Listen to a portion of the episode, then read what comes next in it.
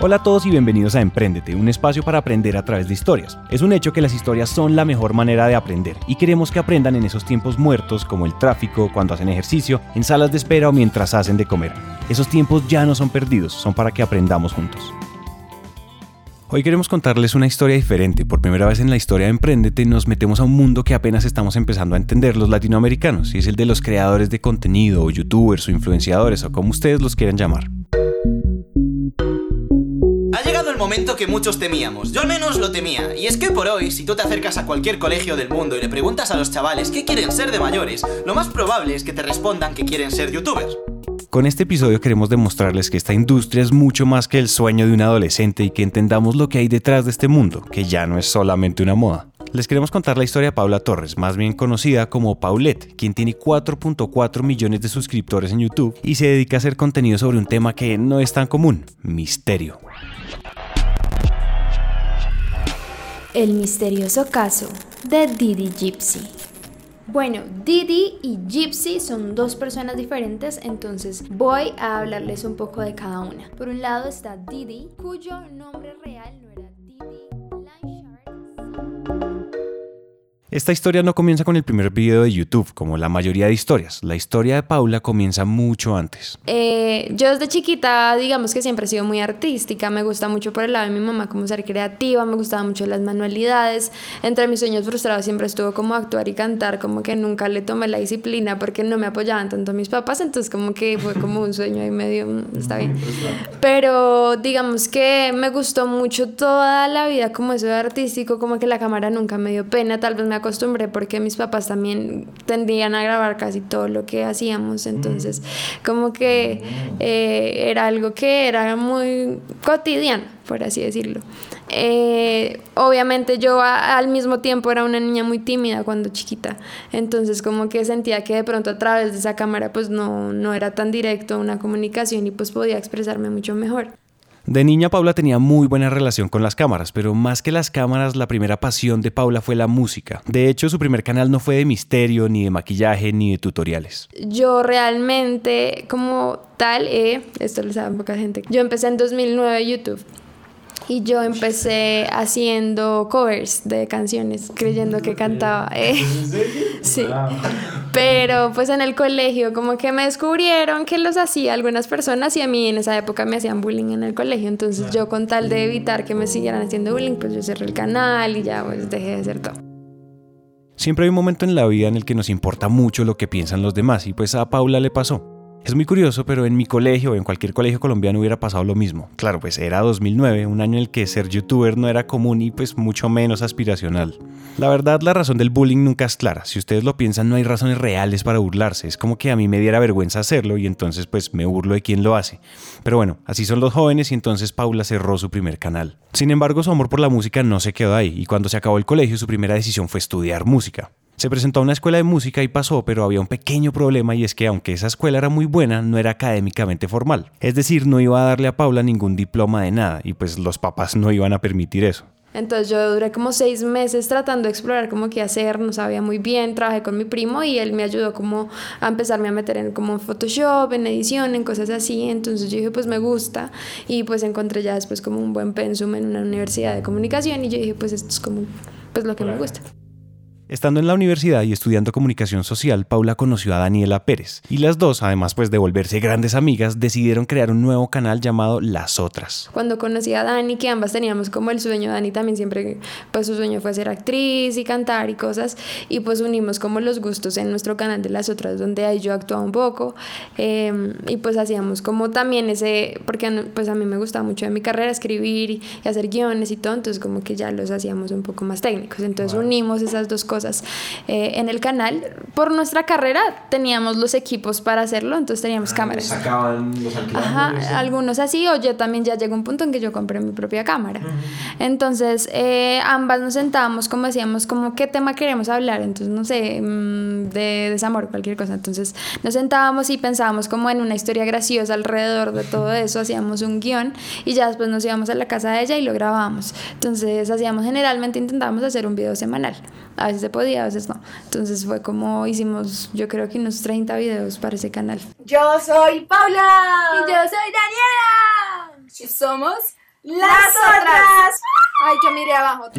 Tú ahí cuando ves esos videos, porque hablas como con pena. Sí, obvio, como que no sé, es medio extraño, la calidad, todo es diferente. Entonces, obviamente, uno es como, ay, no, Dios mío. Pero, pues, obviamente, para mí siempre es como enorgullecerse de lo que haces desde el inicio. Así sea tu primer video, siempre va a ser horrible. Entonces, pues, así es como uno comienza.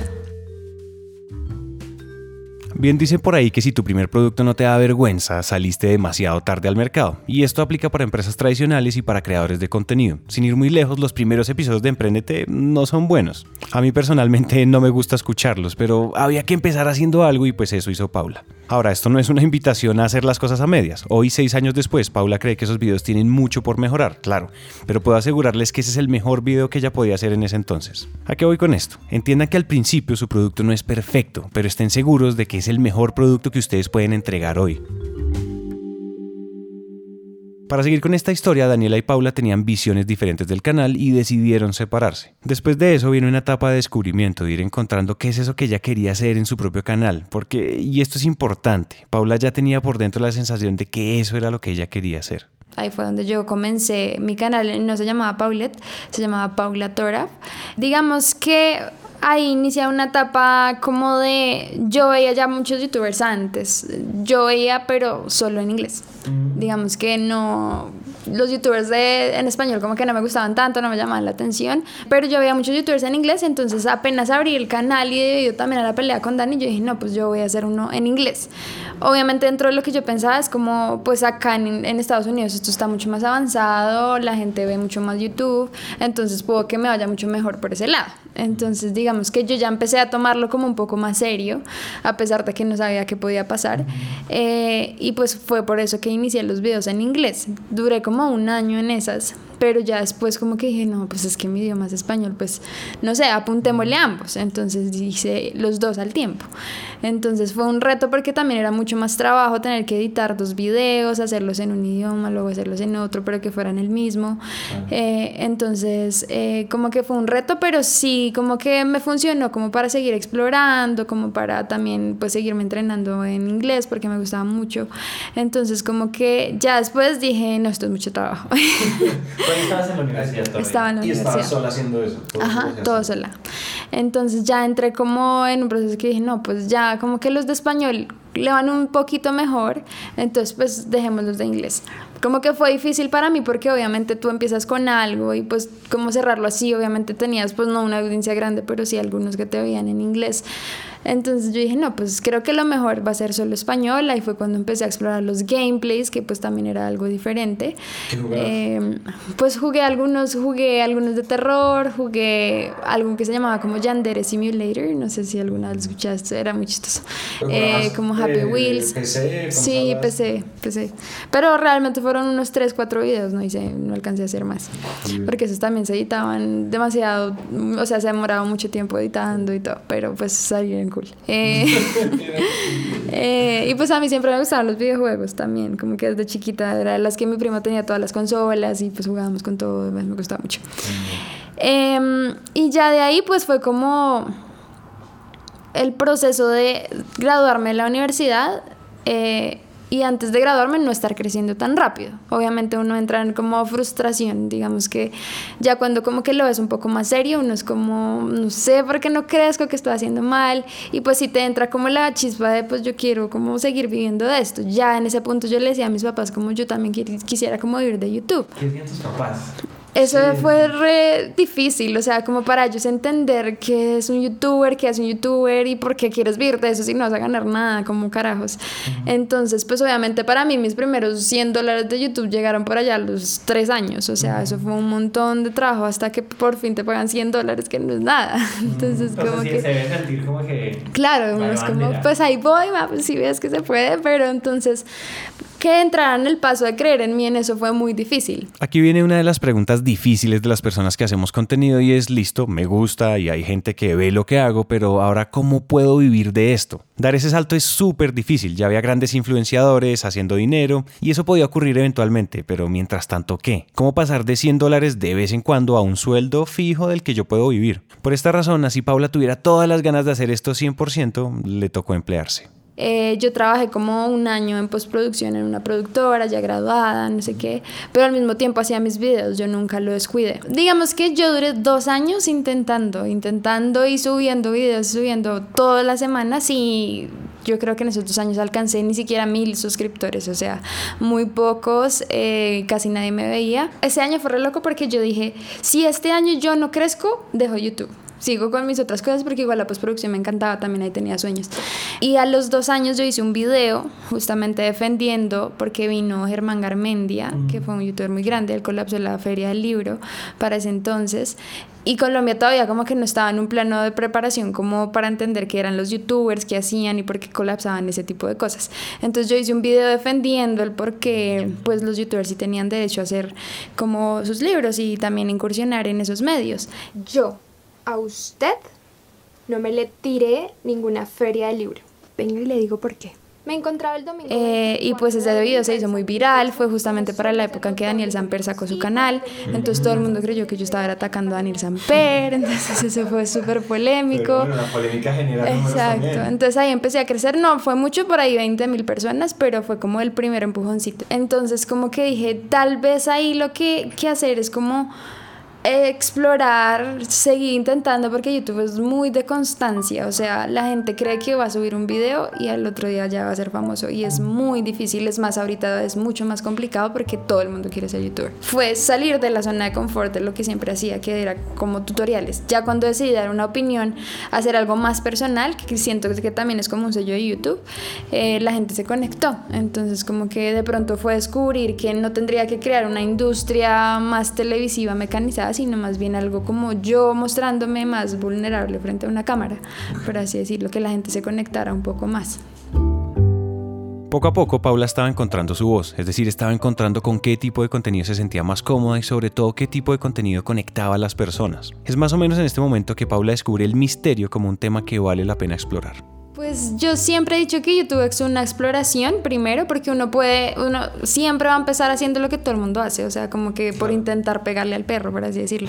Pero como que ya es más difícil tú encontrar tu nicho y te tocas ver, yo siempre he dicho, uno debe hacer en YouTube lo que a uno le gustaría ver. Entonces, a mí para esa época me encantaba Dross, antes de yo hacer videos, Dross es como el más grande del misterio en Latinoamérica y me gustaba mucho verlo, entonces como que yo siempre tenía una atracción por los temas paranormales, como que me gustan esas cosas, las cosas misteriosas sin resolver. Entonces él como que me inspiró y yo dije, pues está chévere, pero nunca lo había intentado yo misma y siempre me había gustado. Entonces cuando ya lo intenté dije, bueno, pues si me gusta, soy buena y pues a la gente le gusta, pues qué mejor. Como que por esa época hubo un caso famoso en internet de una youtuber justamente. Entonces yo durante todo el día veía videos al mismo tiempo que trabajaba. Entonces eh, me enteré de todos los detalles del, del caso. Entonces dije, como pues, ¿por qué no hacer un video? Entonces hice el video y a la gente le encantó, entonces me dijeron, deberías hacer más y ya iba a empezar octubre, entonces yo dije, pues, ¿por qué no hacer como un especial de Halloween? Hice un par de videos más y como que en verdad me dijeron, no, esto es lo tuyo.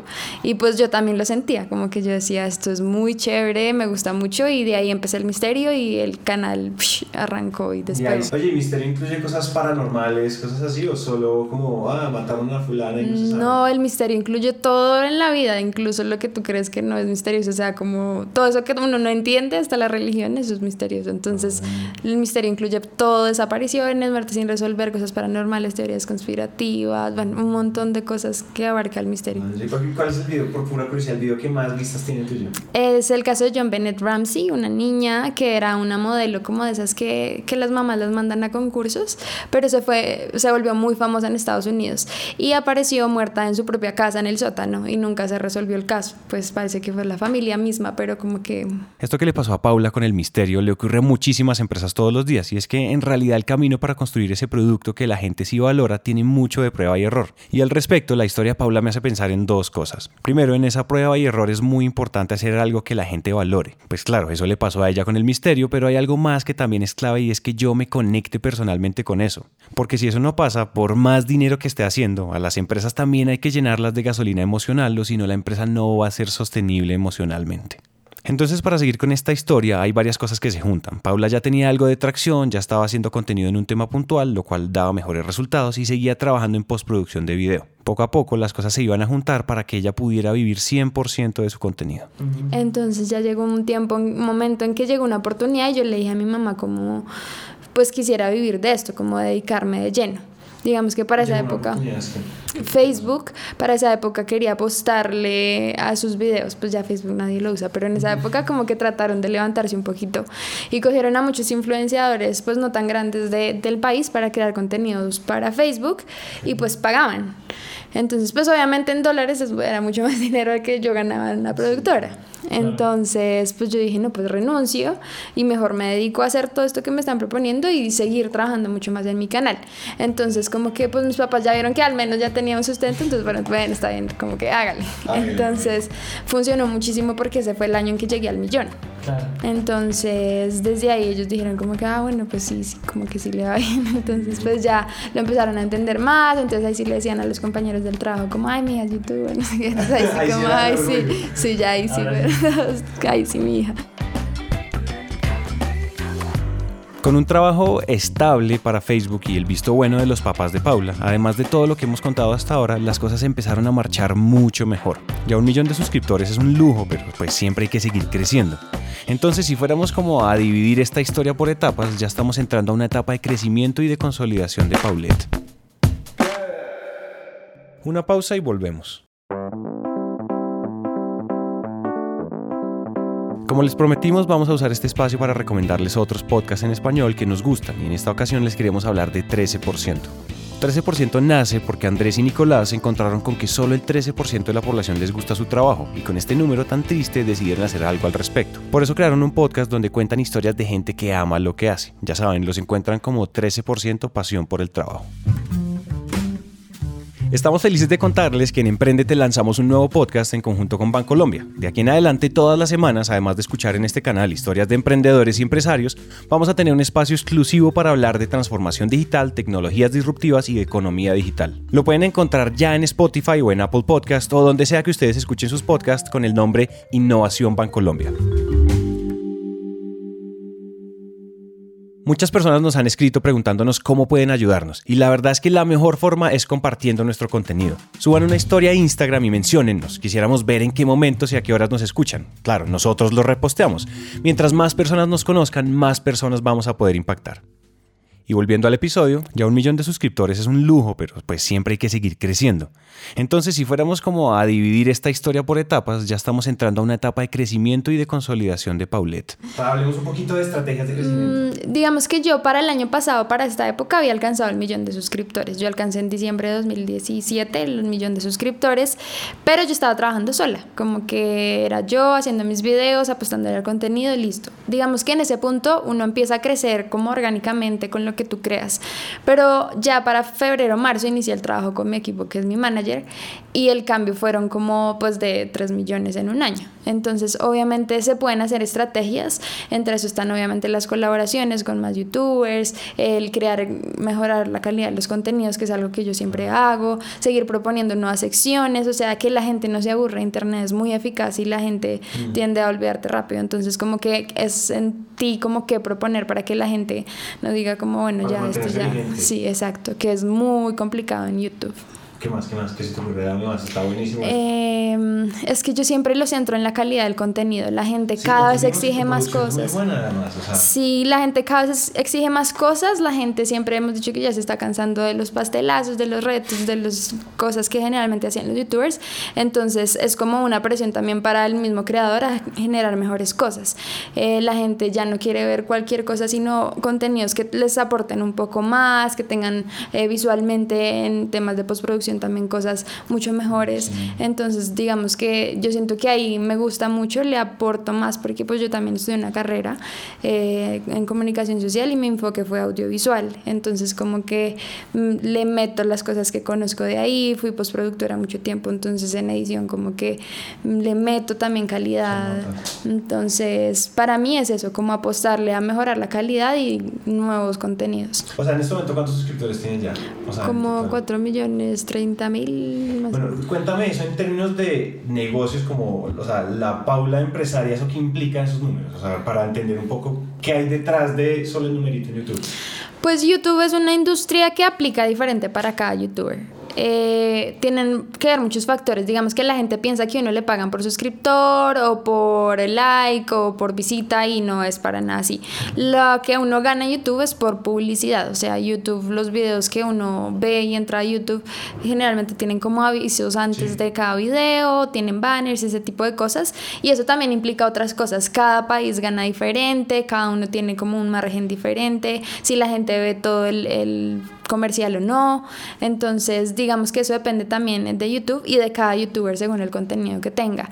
Digamos que siento que la ventaja de mi lado es que tengo uno de los eh, engagement, como de los retención de audiencia más altas de Latinoamérica. Entonces, la gente ve todo el video a diferencia de pues otros youtubers de pronto. Entonces, ahí el margen es diferente. Eh, yo creo que el inicio fue AdSense eh, y la oportunidad de Facebook pues fue como a la par. Ya poco a poco el AdSense va creciendo y digamos que supera un poco lo de Facebook y pues también se acaba el contrato con Facebook, entonces como que mm. empiezo solo de AdSense. Ya cuando entré como mi contrabajo con mi manager, ya digamos que ahí pues ya consiguiendo oportunidades de pautar en videos o en Instagram o en lo que sea, eh, digamos que ya ahí se empieza a mover como otro aspecto de, de ganar no solo por AdSense, sino también por, por ese lado y pues obviamente lo del offline que ayuda en otras cosas. Para terminar de entender todo lo que hace Paula, también tenemos que contarles que en octubre de 2018 publicó su libro Tras la pista invisible. Son ocho misterios sin resolver narrados por Paula. Pues el libro es llevar lo que hago en mi canal a un plano físico pero al mismo tiempo que la gente vea un aspecto diferente de mí. Digamos que eso también es algo muy importante en las redes y es que la gente no solo vea un aspecto tuyo. Digamos, obviamente cuando uno hace este tipo de contenido más educativo como misterioso, la gente tiende a encerrarte en el misterio y que tú eres oscura y entonces. Pero entonces cuando te empiezan a ver desde otros ámbitos como ya más facetas, pues tienes la posibilidad de ofrecerles algo diferente. Entonces digamos que acá es meter lo más exitoso del canal, que son los casos misteriosos en un libro, pero narrados completamente diferente.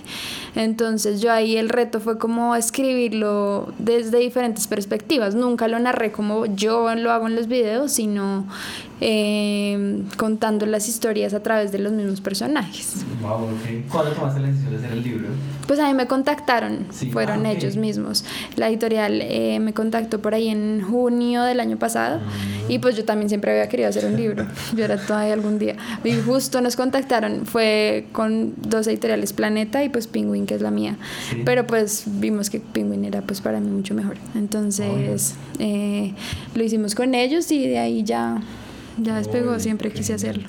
Y bueno, además del libro, también mencionamos lo importante que es hacer nuevos formatos y por eso al final del año pasado decidió aprovechar los viajes que tiene para hacer cosas diferentes. Em, eh, para final de año agregamos una nueva sección que es como aprovechar tantos viajes que tenemos, se llama Recorriendo los Misterios de. Entonces al país que vayamos vamos a lugares con historias eh, paranormales o conocidos y pues los exploramos, pero de una manera no como voy a llevar la tabla Ouija y pues no, como hacen los programas, no, sino normal, como contarles historias pues interesantes del lugar de manera respetuosa, que es lo que yo siempre he dicho. la gente puede verlo y después dormir tranquila. Sí, sí, sí, sí, es muy normal, o sea, no, no, no, para nada, para nada. Mi objetivo nunca ha sido eso, obviamente el misterio para mí es algo súper interesante, pero justamente viéndolo desde el lado lindo, es que el problema con el misterio es que la gente le coge terror por la manera en que lo, lo cuentan pero el misterio es divino, o sea, el misterio para mí es como, no sé, como conocer, como darte la oportunidad de entender cosas que tal vez dentro de tu mente no pueden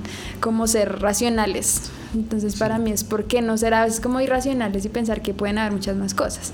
Entonces contarlo de una manera más tranquila, que la gente se pueda conectar, pues para mí es muy importante para que no le cojan miedo, sino que en verdad entiendan que hay más cosas. El problema con el misterio es que la gente le coge terror por la manera en que lo, lo cuentan pero el misterio es divino, o sea, el misterio para mí es como, no sé, como conocer, como darte la oportunidad de entender cosas que tal vez dentro de tu mente no pueden como ser racionales. Entonces para mí es por qué no ser a veces como irracionales y pensar que pueden haber muchas más cosas. Entonces contarlo de una manera más tranquila, que la gente se pueda conectar, pues para mí es muy importante para que no le cojan miedo, sino que en verdad entiendan que hay más cosas. Todo esto que acaban de escuchar se junta en una ecuación para que Paulette sea una marca reconocida y exitosa, y sobre todo para que sea mucho más que un simple canal de YouTube. En términos muy generales podríamos decir que Paula está viviendo lo que en un principio soñó, pero como siempre esto implica nuevos retos y nuevos sueños, o sea que con seguridad esta es una historia que se sigue escribiendo.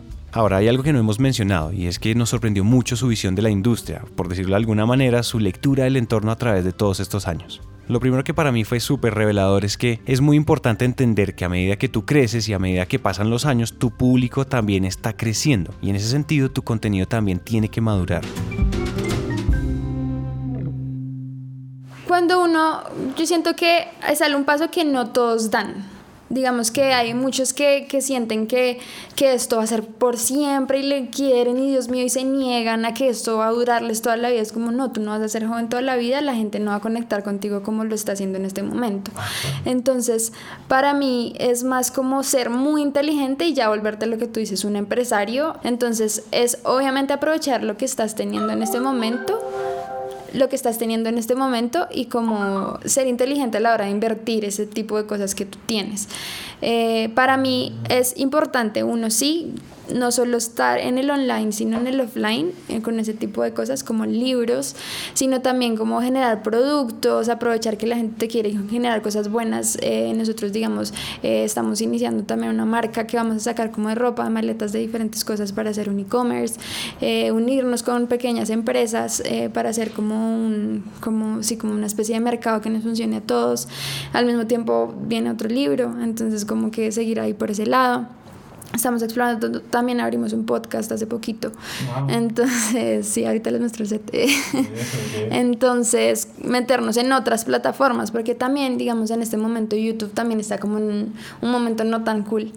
Eh, en el sentido en que se están poniendo muy estrictos por las marcas. Entonces el contenido como el mío es muy afectado a veces. Entonces me desmonetizan muchos videos, eh, me molestan todo el tiempo por cosas que pongo. Entonces como que... Entonces, digamos que he vivido esas etapas que me han hecho ser conscientes de que esto no va a ser para siempre. Y además yo siento que a veces YouTube siente como que se las da de que es la plataforma más grande de videos y que nadie la derroca, pero siento que puede pasar, o sea, en cualquier momento Twitch está cogiendo mucha fuerza, hay muchas otras plataformas, incluso Netflix también los puede borrar, entonces como que para mí es seguir apostando a diferentes cosas, nosotros también estamos apuntando a Netflix, digamos, entonces como seguir trabajando en pro de lo que tú puedes dar, lo que muestras en tu canal, seguirlo haciendo en diferentes cosas. Genial. ¿Cómo le están apostando a Netflix? Una serie. Wow. Pues como a mí me gusta escribir, yo estoy audiovisual, bla. entonces pues queremos como pues saber qué onda diferentes canales, un podcast, diferentes emprendimientos e incluso la posibilidad de trabajar con Netflix. A esto nos referimos con convertirse en una marca y con ir más allá de un simple canal de YouTube. Esto que hace Paula no es gratis. Desde hace años su preocupación no es solo pensar qué video voy a hacer, sino también tratar de entender esto para dónde va. Es muy poca la gente que lo hace. Digamos, cuando yo estaba haciendo mi documental de tesis, yo me fui a Estados Unidos. Me fui allá a vivir y a entender la industria de Estados Unidos. La industria lleva como unos 2, 3 años más avanzada que acá.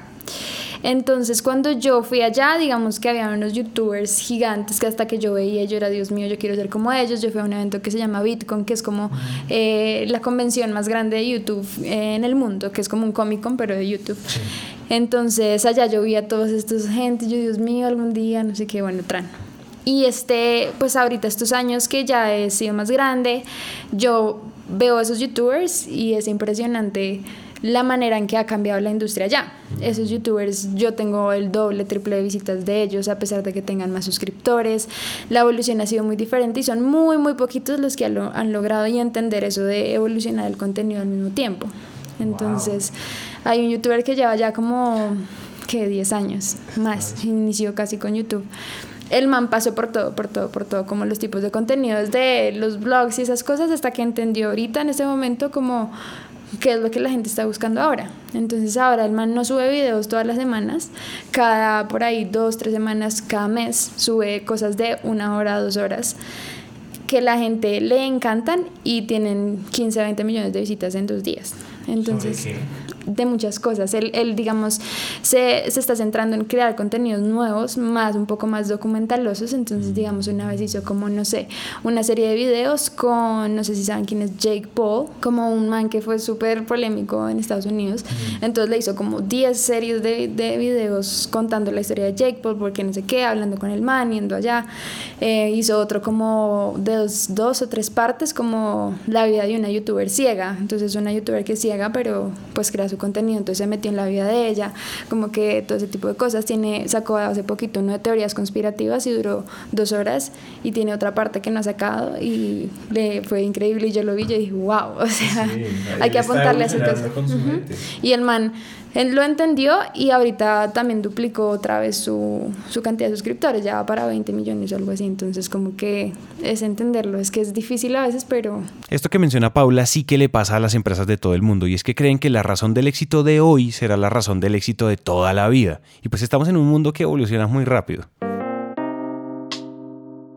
En este sentido es muy normal que nos preocupemos obsesivamente con los números y se nos olvide lo que hay verdaderamente detrás.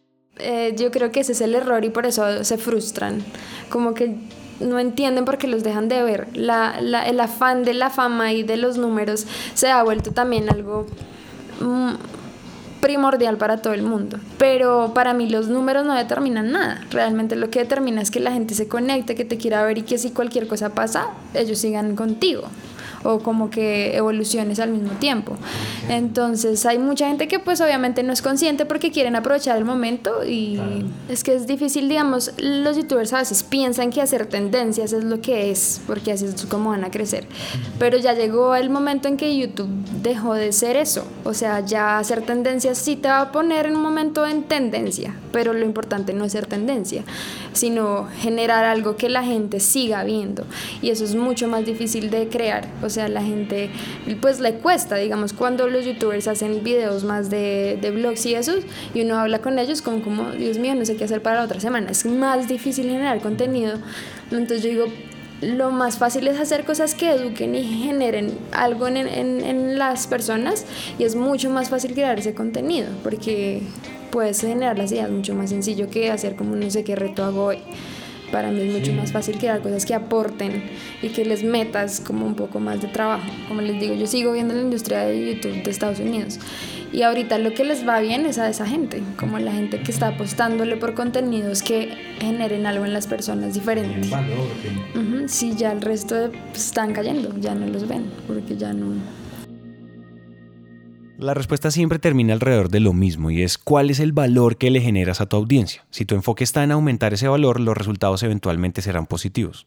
Por motivos como este, Paulette se ha posicionado en audiencias que usualmente son muy difíciles. Pues es muy curioso porque mi audiencia, justamente la audiencia más grande de mi canal es gente grande. O sea, es como de 24 a 32 y de 32 a 40 y pico. Eso no es normal, ¿cierto? No, para nada. O sea, es obviamente por el tipo de contenido que realizo, pero obviamente YouTube es una audiencia joven, o sea, los niños son los que están metidos ahí, pero tener audiencia grande para mí, ay, a mí me encanta porque, no sé, es que yo soy como tan calmada que a mí cuando me gritan los niños, como que me siento como un poco, ah, como sí, pero no sé, cuando uno tiene los encuentros de los libros y eso, ves un montón de gente grande, o sea, a mí no me hacen fila niños, muy poquitos, muy poquitos, hasta mamás lloran, son todas más emocionadas que la hija, yo soy toda señora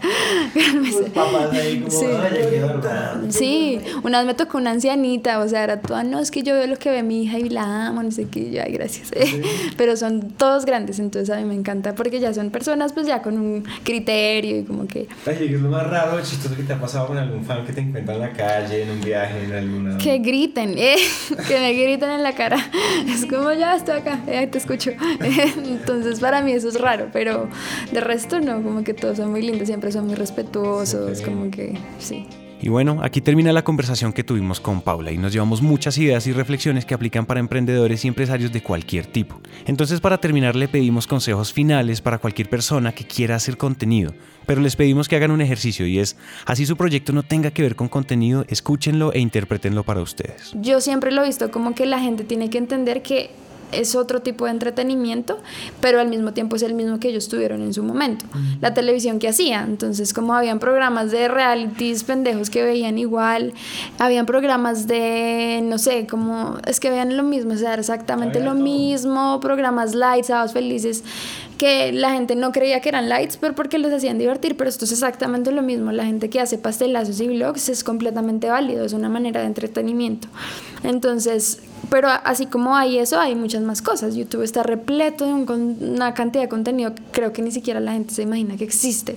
Entonces es como abrirle la oportunidad a verlo. Yo les aconsejaría como que le, si quieren empezar, que empiecen, porque entre más tiempo pasa, más difícil va a ser. Pero que sean muy conscientes de que fácil no va a ser, de que siento que si van a entrar a esta industria como pensando en ser famosos, no van a lograrlo. Eh, y pensar en crear algo diferente, algo que no, no exista en el sentido de aportarle su propio sello, como sus propias cosas y lo que digo siempre, hacer lo que le- les gustaría ver. Es como lo primordial, porque yo cuando hago mis videos yo digo como si yo no fuera, yo me vería esto, Dios mío, está muy bueno.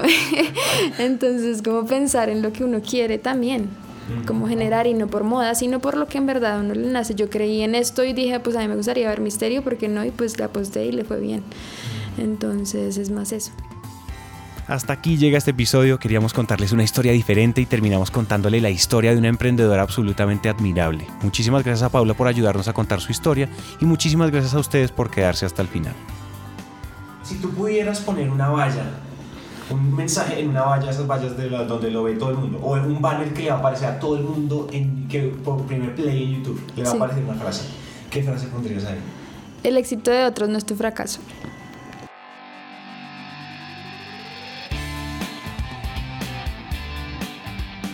Este episodio fue producido por Juan Pablo Ramírez y coproducido por mí. El arte del episodio fue diseñado por Manuel Torres. Nuestra directora de mercado y experiencias es Daniela Arias. Seguramente han hablado con ella más de una vez. Nuestro equipo legal es dirigido por Nicolás Pinzón. Y nuestro equipo en Medellín es dirigido por Pablo Noreña y Felipe Benavides. Esto es Emprendete y gracias por escuchar.